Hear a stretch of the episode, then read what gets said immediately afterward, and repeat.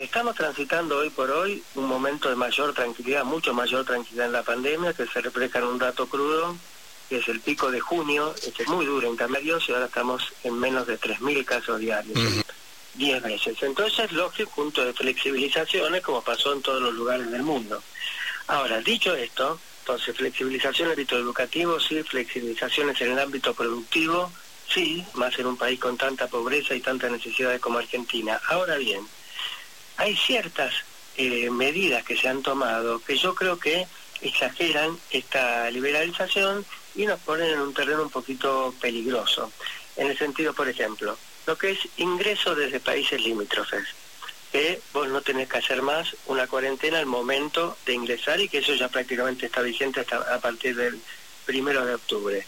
Vos fíjate que dentro de los países limítrofes está Brasil, donde en una ciudad como Río de Janeiro más del 90% de lo que circula es la variante Delta. Mm. Y por más que vos vengas con un resultado PCR negativo, vos sabés que eso no descarta la infección. Entonces, si vos venís de Río y no traes la infección, nos está trayendo básicamente la variante Delta. Entonces, yo sería más precavido al respecto y postergaría decisiones de ese tipo. Y lo otro que preocupa es, incluso más que el no uso de barbijo en ambientes abiertos, es las reuniones en ámbitos cerrados que han demostrado en toda la historia de este más de año y medio de SARS-CoV-2 que son los ambientes donde se transmite muy fuertemente la infección. Entonces, autorizar a nivel nacional reuniones de mil personas, por más que el aforo sea el 50-70%, o en Ciudad de Buenos Aires, reuniones de hasta cuatro mil personas en ámbitos cerrados, realmente yo creo que son medidas eh, inadecuadas. En un escenario donde estamos más tranquilos,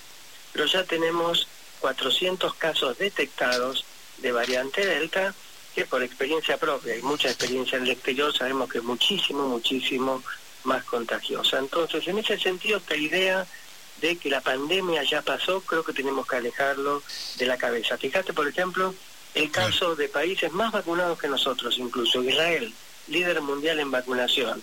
No sé si te acordás, Fernando, hace sí, medio este video de los chiquitos alargando, tuvieron que volver a usar barbijo. Sí, sí, Como todo vuelta atrás, porque la vacunación como gran herramienta. Pero volvamos los cuidados porque es una pandemia por delta. La pandemia por delta es distinta a la pandemia por gamma, por alfa, es decir, por las otras variantes. Entonces, cierta medida de liberación en el ámbito productivo, en el ámbito educativo, etcétera, que siempre conlleva algún riesgo, bueno, es lógico es lógico porque estamos más tranquilos. Otras, yo por lo menos las hubiera postergado, hubiera tenido una actitud más conservadora. Está bien. Eh, ¿Significa esto que, por ejemplo, la gente debe seguir con los cuidados individuales que tenía hasta este momento, el uso del barbijo como recomiendan en lugares cerrados, pero también, digamos, ser muy prudente en cuanto a, concurrencias a espectáculos, aglomeraciones y demás? Absolutamente, es decir, habría que dar mucho más ese mensaje, es decir, si yo tuviera hoy un hijo adolescente, 16, 17, 18 años, y quiere ir a un boliche, que es un ámbito cerrado, autorizado por 400, 500, 600 personas, yo trataría de convencerlo por todos los medios que, no, es el momento. Que no vaya, claro. Así es. Está bien. Bueno, eh, sin duda alguna, esto, mm, digamos, aparece como interesante.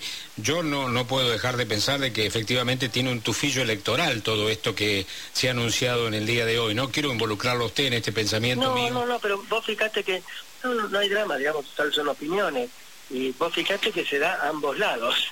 Porque yo te daba el ejemplo de la Nación autorizando y reuniones de hasta mil personas y en la ciudad de Buenos Aires, que es el otro bando político, autorizando hasta cuatro mil personas. Es decir, que hay una tendencia general a la liberalización. Una cosa es el deseo que tiene genuino, es decir, oh, ojalá que la pandemia termine, y otra cosa es aquellos que gobiernan que asuman lo que es la realidad. Si uno se mira el mundo hoy por hoy, la pandemia no ha terminado y no tiene por qué la Argentina ser una excepción en este contexto.